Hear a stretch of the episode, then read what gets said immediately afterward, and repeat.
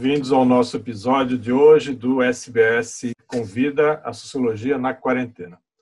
Hoje o nosso tema é Estado e Políticas Públicas e os nossos convidados são a professora Soraya Cortes Vargas, professora titular uh, do Departamento e do Programa de Pós-Graduação em Sociologia da Universidade Federal do Rio Grande do Sul, e o professor Marcelo Seráfico, professor adjunto do Departamento de Ciências Sociais da Universidade Federal do Amazonas.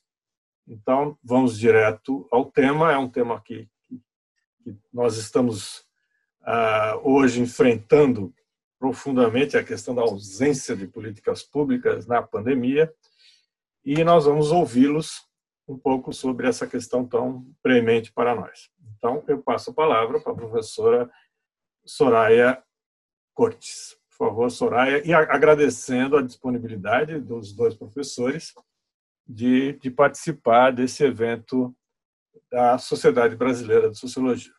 Professora Soraya. Ah, muito obrigada, Jacó. Em primeiro lugar, eu queria parabenizar o Jacó e a SBS por estarem promovendo né, essas, esses momentos de debate uh, relacionados à, à, à, pandemia e trazendo a contribuição da sociologia para o tema. Uh, dizer também que é um prazer estar aqui, agradeço a Lorena, ao, também está ajudando, né, a Lorena Fleiri, que está ajudando né, na organização uh, desses momentos aí tão, tão importantes. Bem, é um prazer também estar falando com, com o Marcelo, colega lá da Federal da Amazônia. Então, uh, bem, o tema ele é um tema bastante abrangente, né? Então, eu gostaria de iniciar uh, pensando a, a, a, questão das políticas públicas mais que eu vou pensar a questão das políticas públicas mais focado na questão de saúde, tá? E vou dizer por que isso porque o que está acontecendo com o Sistema Único de Saúde hoje no Brasil é, é algo realmente muito. é mais do que preocupante. É, é, isso é uma, uma, uma agressão a um patrimônio da sociedade brasileira. Ah, então, é, eu quero fazer a minha, a minha colocação aqui pensando desta maneira. Né? Em primeiro lugar, uh, porque todo o movimento de, de organização desses sistemas setoriais de políticas públicas no Brasil, ele se deu ao longo da ditadura, por incrível que pareça, né? em grande parte uh, em função da resistência à ditadura e dos diversos uh, grupos setoriais da sociedade civil, de profissionais, que na área de educação, na área de assistência social, na área de saúde, se organizaram no sentido de construir um sistema de proteção social no Brasil. Tá? E, e instituir esse sistema na nossa Constituição e depois nas leis complementares que vieram a ser uh, organizadas e promulgadas né, ao, ao longo dos anos 90. Então, o Sistema Único de Saúde, particularmente, ele, ele é fruto do que normalmente se costumava denominar como uma grande uh, movimento reformista, né, que é o movimento sanitário. Esse movimento sanitário ele se constitui já nos anos 70 em oposição ao que existia nos anos 70, na época da ditadura, com um projeto claro né, de uh, uh, privatização de diversos tipos de serviço e, e com a, a, a, a verdade que existia, que a maior parte da população dependia de caridade. Tá? E só tinha serviços básicos quando tinha serviços básicos. Então, esse movimento pela constituição de um sistema universal de saúde no Brasil, ele se inicia nos anos 70. E ao longo dos anos 80, ele se encorpa com diversos uh, uh, uh, grupos, não apenas da sociedade civil, mas de sindicatos, né, com uma atuação muito importante na época das duas grandes centrais sindicais que existiam no Brasil, que era a CUT e a CGT, né, e com os partidos, partidos de esquerda, partidos de centro-esquerda, e com movimentos, né, a plenária de usuários, os, os conselhos de saúde começavam a se organizar já naquela época.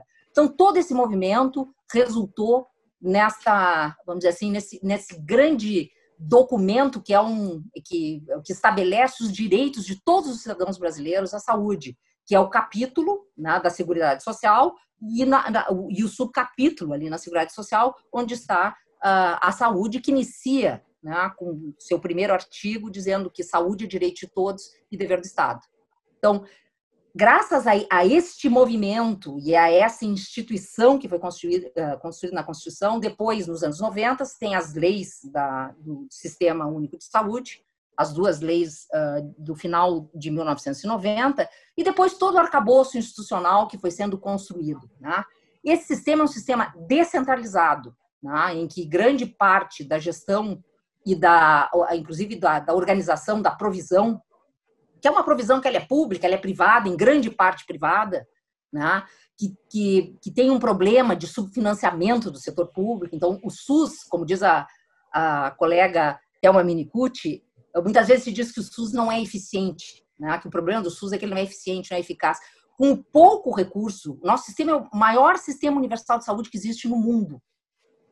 E com parcos recursos, é o mais subfinanciado os gastos em saúde no Brasil, eles são mais privados do que públicos. É o único país que tem sistema universal em que há mais gastos privados do que públicos. Então, com tudo isso, o SUS consegue atingir e oferecer serviços de saúde, ah, não apenas básicos, mas serviços de saúde muito complexos, como direito, por exemplo, a transplantes, direito, por exemplo, a cirurgias complexas, a atendimento complexo, como e difícil, caro, como hemodiálise, como acesso a, a interferon, nos casos uh, graves, por exemplo, de hepatite C e outros casos que uh, se precisa utilizar esses medicamentos muito caros, o SUS oferece isso para as pessoas, mesmo que demore, mesmo que tenha fila, pelo menos as pessoas têm direito, sabem que têm esse direito. E é isso que hoje está sendo, por um lado, está sendo a grande força né, uh, da sociedade brasileira em termos de saúde, é uma característica do SUS, que é o fato do SUS ser descentralizado. Então, os prefeitos e os governadores podem dizer para o governo federal que eles vão gerir o seu sistema. Vão gerir e vão estabelecer quais são as regras em relação à pandemia vão estabelecer como é que eles vão fazer o distanciamento social, como é que eles vão fazer o acesso aos leitos, porque existem estados, vários estados do Brasil, que se tem mais leitos privados, que são reservados para aqueles que têm seguro de saúde, do que leitos do SUS. Só que o direito à saúde é um direito de todos. Então, um governador e um prefeito, no caso do, de uh, o sistema ser uh, municipalizado, ele tem no meu entendimento, a obrigação de dizer, de garantir esse direito de todos, de dizer esses leitos privados, eles são leitos privados por concessão pública. Então, neste momento, todos têm direito a todos os leitos. Claro que o SUS vai uh, uh, remunerar, como ele remunera também para seus serviços próprios. Ele vai remunerar, mas esses leitos têm que estar abertos, não podem estar vazios e reservados para o dia que a classe média alta uh, resolver ou precisar né, utilizá-los. Então, uh, isso é uma, é, uma, é uma coisa que está sendo muito importante. Às vezes é difícil, inclusive, para quem não está no Brasil, para os nossos colegas que estão uh, no exterior, ou para as pessoas que veem as notícias sobre o que o nosso presidente diz sobre a pandemia, de entender que, não, que, que o governo federal tem um poder limitado sobre o sistema. Essa é uma grande, é uma coisa muito importante. Por outro lado, um sistema descentralizado num país como o Brasil, ele precisa de coordenação nacional. Tá? E é isso que nós não temos. Ele precisa. E, uma, e a coisa talvez mais paradoxal é que, historicamente, o governo federal e a sua articulação em termos de políticas públicas sempre foi um garantidor de limitar os poderes locais, os poderes regionais, para garantir, inclusive, que se tivesse uh, mais equidade, uh, que os serviços não fossem, uh, vamos dizer assim, uh, utilizados apenas por aqueles que têm mais poder numa determinada localidade. Então, o governo federal sempre foi, de certa forma, ao longo da história do Brasil, não só na área da saúde, mas em outras áreas, sempre foi um garantidor né, de, de maior equidade né, contra aqueles poderes locais, os coronéis locais. Né? Sempre foi um, Uh, alguns dizem até um, uma, uma, um poder mais progressista em relação a, aquilo que era mais uh, tradicional. E hoje no Brasil nós vivemos ao contrário, nós vivemos um grande uh, é, é o contrário, quer dizer, nós temos um governo que é, é reacionário, né, que tenta destruir o sistema de saúde, nós temos um Ministério da Saúde ocupado pelo Exército, né, pelas Forças Armadas, mas mais especificamente pelo Exército, né, que impede o bom funcionamento do SUS. Mas, por outro lado, ainda bem que existe o SUS. Ainda bem que há esse poder descentralizado que faz com que uh, secretários de saúde, governadores, secretários de saúde municipais, prefeitos possam garantir que o SUS esteja funcionando com todos os seus problemas, com todas as suas inequidades, né? que vai fazer com que o número de leitos por 100 mil habitantes em Manaus seja muito aquém daquilo que seria necessário, uh, enquanto no Rio Grande do Sul, por exemplo, né? ou mesmo em São Paulo, ele seja bastante razoável se, se considerar os leitos, como eu estou dizendo, tanto leitos públicos quanto, quanto privados. Então, uh, na verdade, há uma diferença importante, né? Uh, o Sistema Único de Saúde é como se nós tivéssemos diferentes sistemas únicos de saúde, alguns que são mais uh, resolutivos, que têm, por exemplo, mais leitos de TI, tem médicos. esse movimento, por exemplo, que nós vemos de médicos do Sul e do Sudeste, intensivistas, onde há uma enorme uh, concentração né, de, uh, de profissionais, uh, maior até do que talvez fosse necessário né, para a população da região, e uma carência de profissionais desse tipo nas regiões norte e nordeste. Embora haja, haja variação entre os estados. Então, a, a, esses SUS são diferentes, mas pelo menos eles têm uma capa, o SUS tem uma capilaridade muito grande que, bem ou mal, está conseguindo uh, atender, né? com todas as limitações que já fazem parte do sistema, está conseguindo atender uh, regionalmente o cuidado com os resultados da pandemia, né? com os problemas que a pandemia provoca. Uh, e há o problema do subfinanciamento. Uh, talvez uma das grandes resultados dessa tragédia é que mais pessoas estão, estão se dando conta da importância do Sistema Único de Saúde, da importância de ter uma distribuição equânime, não só de recursos, mas também de profissionais no país que possam atender no, no sistema. E a importância de ter mais dinheiro para o SUS. Há necessidade de mais dinheiro para o sistema. Uh, o sistema é muito subfinanciado. E como disse a Thelma, conseguimos fazer, a Thelma Minicucci, o SUS consegue fazer muito com muito pouco. Na verdade, o SUS é muito bem gerenciado, dada a, as condições em que ele, em que ele funciona. Mas é isso, basicamente a minha, a minha intervenção é esta. Então, obrigado, professora Soraya. Então, vamos passar a palavra ao professor Marcelo Seráfico, da Universidade Federal do Amazonas. Bom dia, Marcelo. Bom dia, Jacó. Bom dia, Soraya, Lorena. É um prazer estar com vocês. É, o prazer só não é maior por conta das circunstâncias né, que nos trazem aqui.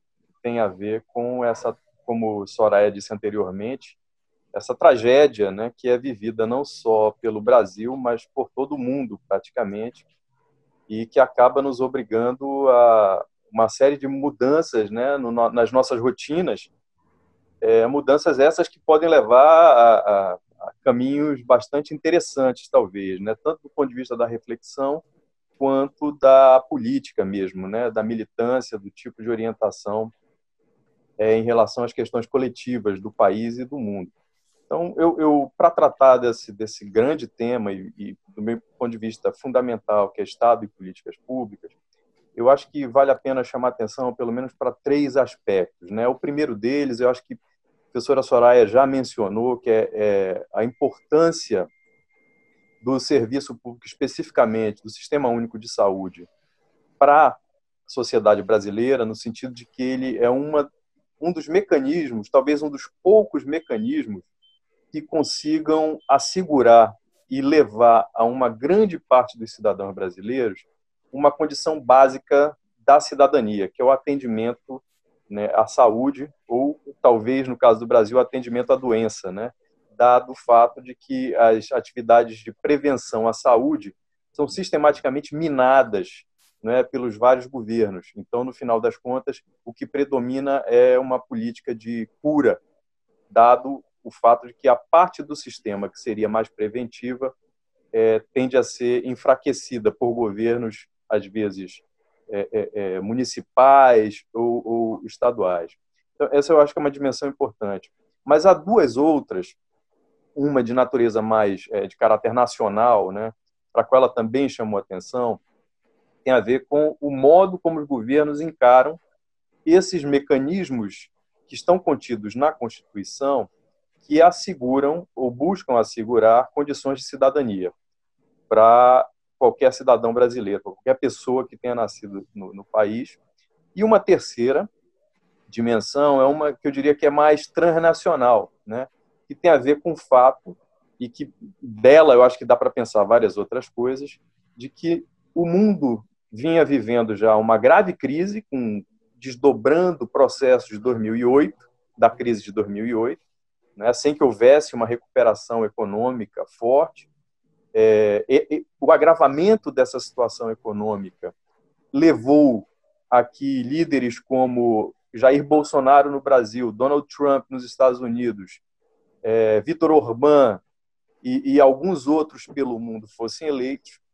E esses sujeitos, por conta da pandemia, eu diria, fundamentalmente, acabam é, trazendo de volta para a agenda pública um tema que vinha sendo colocado de escanteio a todo tempo, que é o tema do papel do Estado.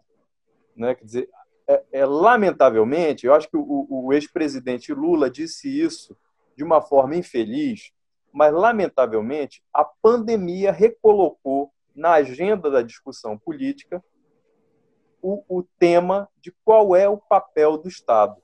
E não é o papel do Estado apenas em sociedades periféricas, porque normalmente é isso que acontecia, né? Quer dizer, o Estado deve ser mais ou menos intervencionista.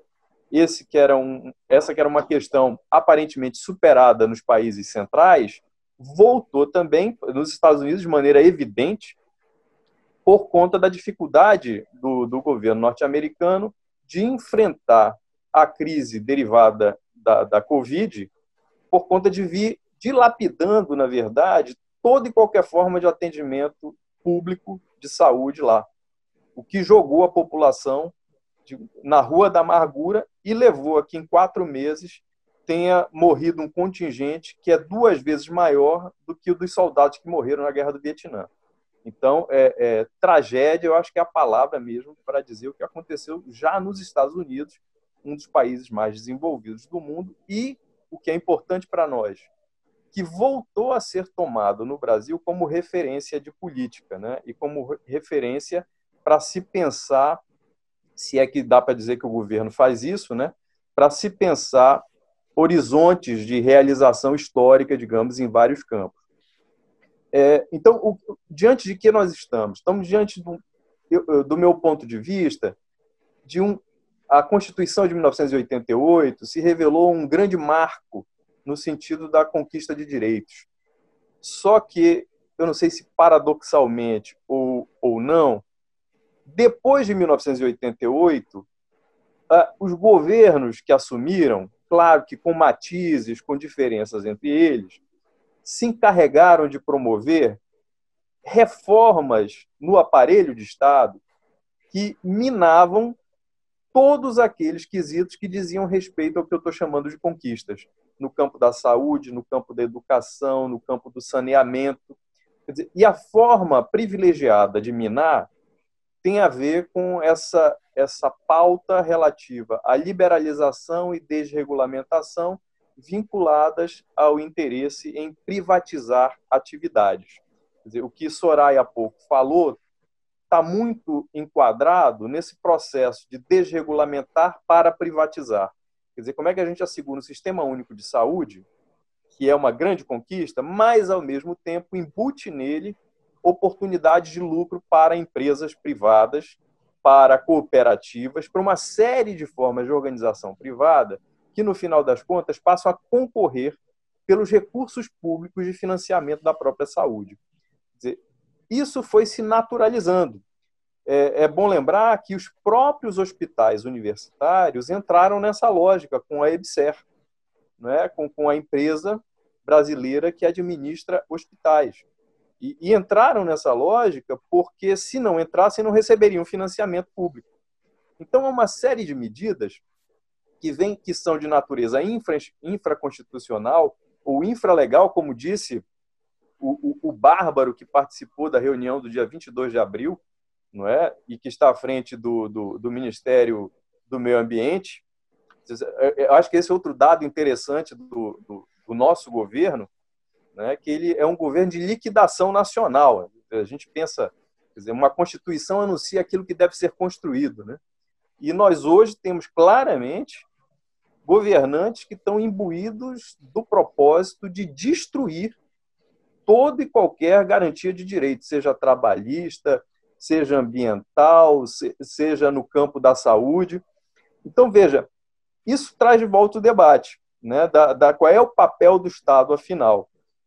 E esse debate tem se revelado muito importante, tanto no campo da saúde, por razões evidentes e importantes, como a professora Soraya mencionou há pouco, mas eu vejo que também no campo da educação nós estamos experimentando isso. Né? Porque, notem, ao mesmo tempo em que as atividades educacionais estão paralisadas por conta da possibilidade de propagação do vírus, se dá nesse momento um grande debate em torno de novos métodos e meios de promover educação, que tem a ver com o uso de grandes plataformas como essa que nós estamos utilizando aqui, né, no processo de ensino-aprendizagem. Então, várias, no, no ensino médio é, privado, as escolas não pararam e estão usando sistematicamente esses dispositivos da Google e de outras empresas. E em várias universidades, a pressão para que esses instrumentos sejam utilizados também já ocorre de maneira bastante intensa. Né? Então, na verdade, se se ouve os setores empresariais acerca do que está acontecendo agora, é, eles estão entendendo o momento como um momento de prospectar oportunidades de lucro futuras. Então, desse ponto de vista, o debate sobre o papel do Estado, longe de ter é, voltado como uma questão, olha, é necessário que o Estado intervenha e participe no financiamento e na coordenação, como bem disse Soraya, de várias atividades, sejam elas de saúde, educação, saneamento, etc. Por outro lado, os setores estão vendo, olha, é muito bom que o Estado saia, porque quanto maior a precariedade, maior a oportunidade de investimento. O problema a solucionar qual é? É assegurar alguma renda para que haja consumo dessas, desses bens a serem oferecidos no mercado. Então, eu, eu tenho a impressão de que um dos grandes desafios que nós vamos ter pela frente, além de compreender os impactos da pandemia sobre as relações sociais, né, sobre as nossas rotinas, sobre enfim, como é, é, nós estamos sendo capazes de lidar, por exemplo, com, a, com a, a o isolamento, né? Tem, tem um, um, uma questão sendo levantada por vários acerca de que isso é uma espécie de grande laboratório para estabelecer até um estado de exceção normal. Né? Eu acho que um outro ponto de vista é também esse de como é que as forças que se situam, digamos, no campo progressista, é, poderão fazer uma discussão não em torno apenas de um neo-keynesianismo, ou, digamos assim, de uma atualização do pensamento de Keynes em torno da, do que é necessário o Estado fazer para animar a economia. Mas acho que é um debate fundamental em torno do que fazer para que toda e qualquer animação da economia, dinamização econômica, responda a critérios que têm a ver com distribuição também dos ganhos derivados dessa dinamização. Não é? Porque isso tem rebatimentos, me parece, ou precisa ter rebatimentos, tanto do ponto de vista daquilo que os estados da federação realizam, quanto dos municípios. Porque ah, essas diferenças que, que digamos, expressam desigualdades no que diz respeito especificamente ao SUS, elas têm muito a ver com, com o modo como cada região e às vezes como cada estado da federação se integra à dinâmica do país. É, eu tenho a impressão, e para concluir, de que um dos grandes temas que está colocado agora é o da federação. Não é? é um tema que vinha já sendo discutido, mas também normalmente sobre um prisma estritamente econômico, tributário até, eu diria, tributalista, e agora se recoloca em termos políticos mesmo, porque a, a, a pandemia tem revelado que a capacidade de enfrentamento de um mal como esse tem a ver não apenas com tem, é fundamental a coordenação econômica central, ou política central, mas também a capacidade de governos que dominam máquinas que estão relacionadas a determinadas atividades econômicas específicas, das quais às vezes são dependentes, como é o caso do Amazonas, né, de pensar a, a, as decisões políticas em termos democráticos. Né? Eu posso brevemente, Jacó, falar sobre o estado do Amazonas, que tem uma trajetória lamentável da década de 70 para frente, de desmanche do seu sistema de, de produção de informação estatística para a tomada de decisão. O Estado do Amazonas teve órgãos importantes como a Comissão de Desenvolvimento do Amazonas, CODEAMA, como o ICOT, o Instituto encarregado de, de lidar com dados dos municípios. Tudo isso foi destruído. E o que, que aconteceu? Na verdade, se estava diante da metamorfose, da transferência do planejamento exclusivamente para as empresas privadas e o Estado se transformava num mero arrecadador de recursos para execução de algumas políticas. O Estado do Amazonas hoje, é, ou digamos assim, o ex-governador do Estado do Amazonas, passa por um processo, um senador da República também do Amazonas, é, chamado, um processo movido pelo Ministério Público, encaminhado pela Polícia Federal, a Operação Maus Caminhos, que é exatamente desvio de recursos da saúde, né? de mais de 200 milhões de reais. Então, isso tudo se junta para que Manaus, em determinado momento, não sei se ainda estamos nesse momento, tenha se tornado o epicentro da, da digamos assim, da crise da Covid, né? que agravado pela crise econômica que já acontecia, Manaus também experimentava dos maiores indicadores de desemprego do país, não é? E e de avanço, que é um dado de todo o país, do trabalho autônomo precarizado. Né? Então, quer dizer, você imagina isso, as condições de habitação de uma população pobre, né, desempregada, sem saneamento, sem educação. E essa semana aqui eh, nós retornamos algumas atividades econômicas. Então, eu acho que a gente, o governo, na verdade, está fazendo um empenho para a gente não sair das manchetes negativas do país e do mundo. Ok, obrigado, Marcelo. Eu só vou fazer um comentário em cima do que vocês falaram, né? Que é extremamente pertinente, que é essa questão de como está se pensando o Estado agora. Né? Eu acho que a pandemia uh, mundialmente ela demonstrou alguma, alguns retornos, né? Por exemplo, a fala do presidente francês elogiando o estado de bem-estar social francês, tá? No, um dos ministros da saúde do atual governo brasileiro falando, utilizando o, o, como é que fala, o casaquinho do SUS, né, o emblema do SUS, quando é, sempre foi um dos principais defensores, enquanto parlamentar, da destruição do próprio SUS, né? Acho que vocês levantaram muito bem isso. Você tem todo um processo de liquidação, que eu acho que o Marcelo foi muito feliz nessa colocação, né? um, um, um programa de liquidação do país, e não de construção. E com uma rapidez monumental, né? e que eu fico sempre muito atento, que ela não começou com o governo Bolsonaro, mas que ela começa com o governo, o impeachment de em 2016, né? que você tem uma rapidez do desmanche das do desmanche das políticas públicas que é assustador. Né?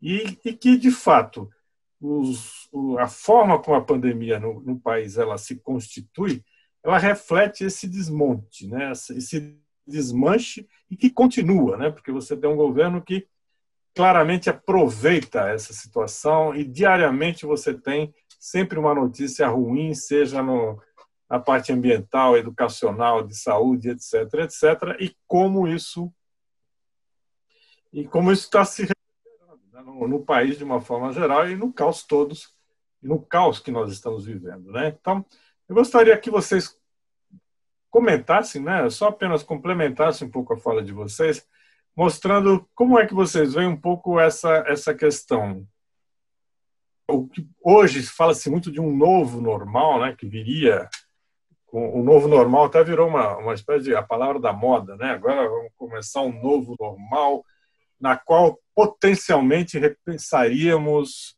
a questão ambiental, a questão do trabalho, a questão de uma renda universal, etc, etc. Como nós vemos no Brasil, pelo menos no Brasil, né, e, mesmo não, não só no Brasil, um, a, uma direção contrária a tudo isso, né, no sentido de que cada vez mais então se está se pensando como faturar em cima disso. E esse faturar em cima disso vai aparecendo de uma forma geral. Então, por exemplo, nas políticas eh, estaduais, locais, na qual isso está se colocando. Então, por exemplo, você falou Manaus se destacou no início da pandemia, mas lembrar que o Rio de Janeiro continua firme e forte no mesmo esquema, né? Uhum. Alegre está com uma situação melhor, mas será que tem a ver com políticas adotadas? Porque a impressão que fica é uma espécie de descontrole e, e nenhuma articulação. Tá? Como é que vocês veem um pouco isso, pensando um pouco na realidade, por exemplo, do sul e do norte do país? Soraya.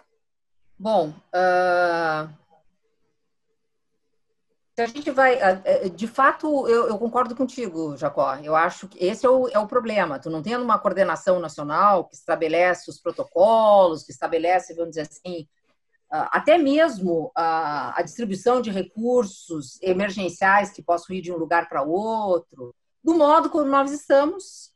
Se por um lado, ainda bem que estamos assim, porque se nós estivéssemos coordenados pelo que o presidente da República diz, Uh, isso aqui seria um, um, uma, uma, uma, tragédia de proporções dantescas, né, em termos de mortos e de falta de assistência, enfim.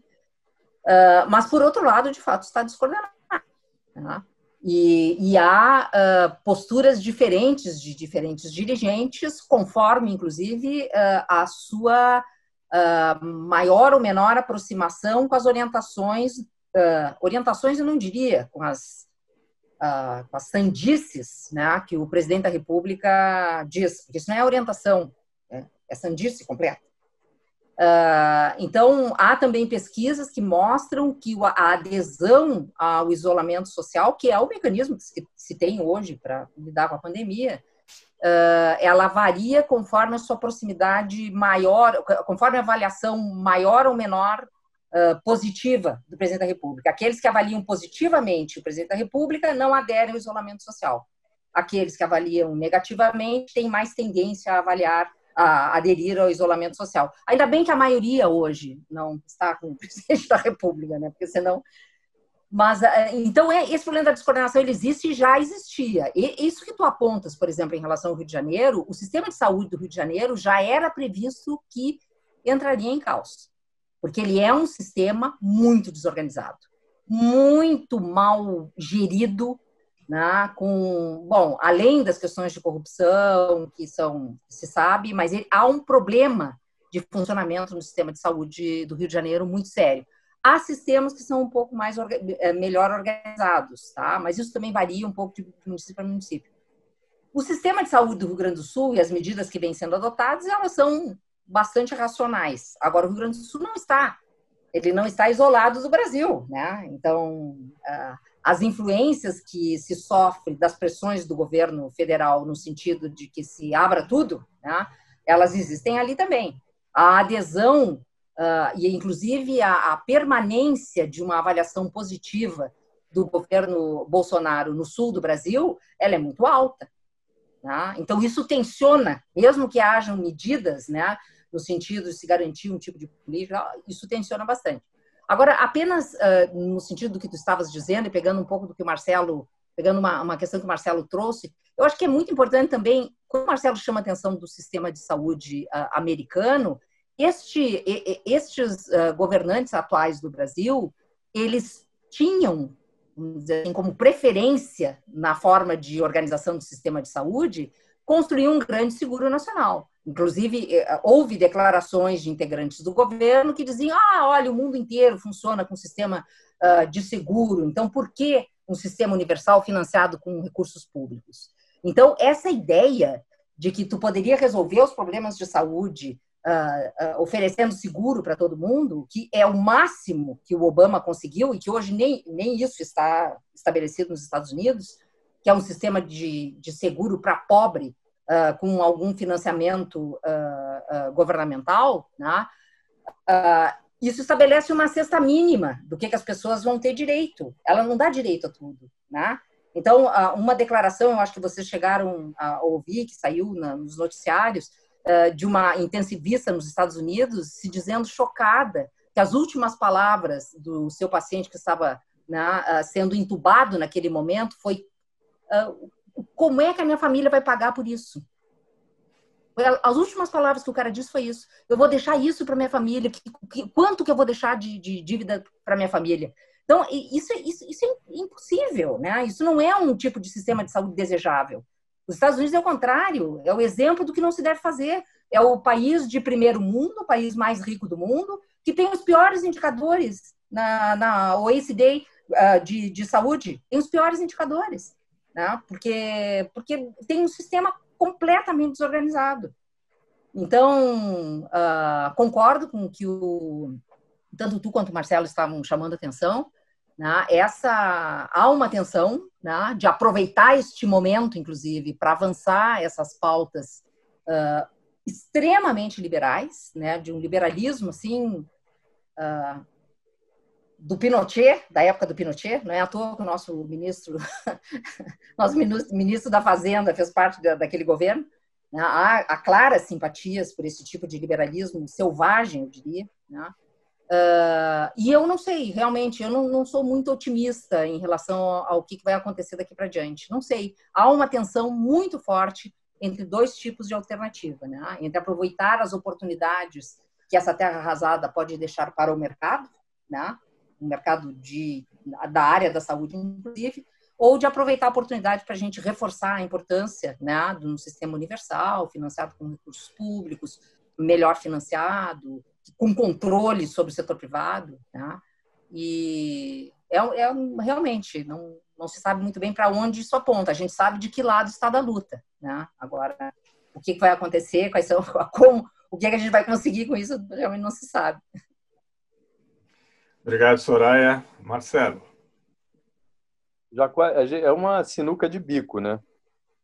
Em que nós estamos, né? Eu, eu, eu tendo a crer que essas situações elas são muito importantes porque é, elas impedem o meio termo, digamos, né? Elas, elas nos obrigam a assumir uma posição que essa posição seja clara.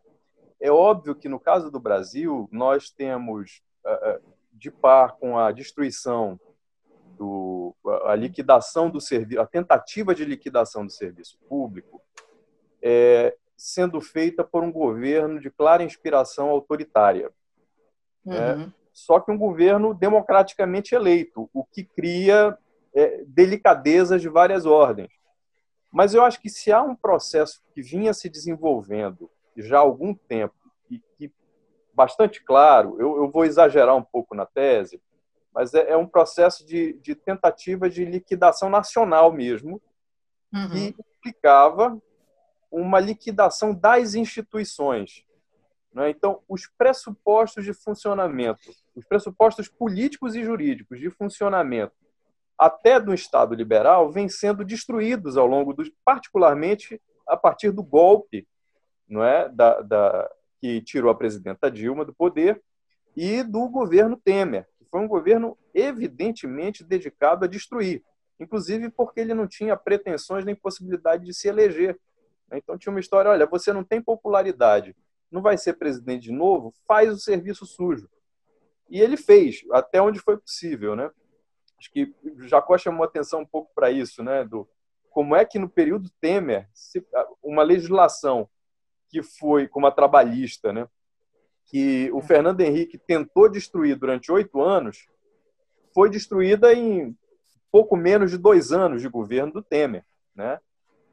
com muita resistência dos trabalhadores, mas também uma resistência difusa. Né? Então, nós estamos vivendo um momento político grave que tem a ver com uma enorme fragmentação das forças progressistas uma fragmentação que se traduz tanto na resistência ao autoritarismo do atual governo, quanto na dificuldade de formulação do futuro, digamos, de horizonte de futuro. É curioso que a gente está sempre voltando ao passado para tentar se inspirar em alguma coisa, né? Então, como você falou, é o estado de bem-estar social, não é? A gente está lutando para não perder e para se inspirar para fazer alguma coisa para frente. Eu acho, e assim voltando, né, para a questão mais geral, que eh, eh, essas discussões em torno lá nos Estados Unidos, né, o New Green Deal de que eles estão falando, o ecossocialismo, é, o, essas alternativas que se está tentando forjar por dentro e por fora das relações de mercado, para nós das ciências sociais, eu acho que suscita questões é, do tipo qual é o lugar do mercado na regulação das relações entre os indivíduos. Né? Um, um tema clássico também, né? É, que, que, vem sendo tratado, enfim, desde o século XIX, mas fundamental agora, por conta do fato que nós não estamos falando da constituição de mercados nacionais, nós, nós estamos falando de um mercado que é global. Basta a gente ver como é que é o atendimento, por exemplo, dos insumos necessários a combater a Covid. Respiradores, uhum. máscaras, etc. O mundo é uma grande fábrica, inegavelmente. E é no jogo político que produziu essa grande fábrica, e eu acho que precisa superá-la, quer dizer, o mundo não pode ser só uma fábrica, que a gente tem que buscar essas soluções.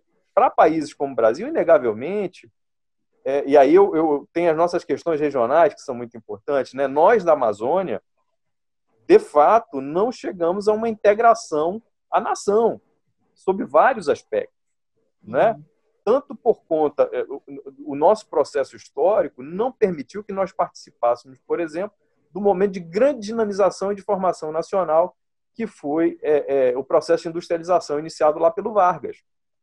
Para nós, isso soa distante. Uhum. E todos os outros processos que, que se deram posteriormente, parece que eles se dão como as políticas compensatórias. Né? Olha, vamos fazer compensação. Mas, de fato, a Amazônia não foi integrada sequer no imaginário político da nação. Portanto, ela sempre aparece ou como o problema, como é agora com o governo, né? a Amazônia é um problema, ou como a solução. E como solução, normalmente que vem a destruição. É grande hidrelétrica, é mineração, é expansão da fronteira agrícola, é contra a reforma agrária. Então, veja, isso tudo tem a ver com o processo de formação do país. E a Amazônia como um grande reservatório não é, de riquezas ou de problemas é que, que parece que precisa ser decifrado. Então, é, é, veja, o que, o que eu estou querendo trazer para a discussão, na verdade, é isso, que seja lá qual for a solução que a gente vai encontrar, e eu concordo plenamente com o que a professora Soraya disse, ela precisa ser renovadora no sentido de que ou, ou nós pensamos a sério, se é que a gente ainda pode pensar num país, né? num processo de integração do país, pautado por critérios outros, que não apenas da dinamização econômica, da integração dos vários setores, que me parece absolutamente impossível no atual contexto, não é? ou então a gente vai ter que imaginar como se dará a fragmentação. Né? Porque o governo atual centraliza tudo que ele pode, né? Recursos, poder, etc. E as várias regiões, estados e municípios, porque no caso do Amazonas, por exemplo, Manaus é uma cidade-estado. Manaus concentra praticamente tudo. Né? São 62 municípios e Manaus concentra 80% da atividade econômica, quase 50% da população e 100% dos leitos de UTI para tratar da questão da, da, da Covid. Então, vocês imaginem o que é isso. Tem municípios que para chegar aqui você precisa de três dias, quatro dias de barco.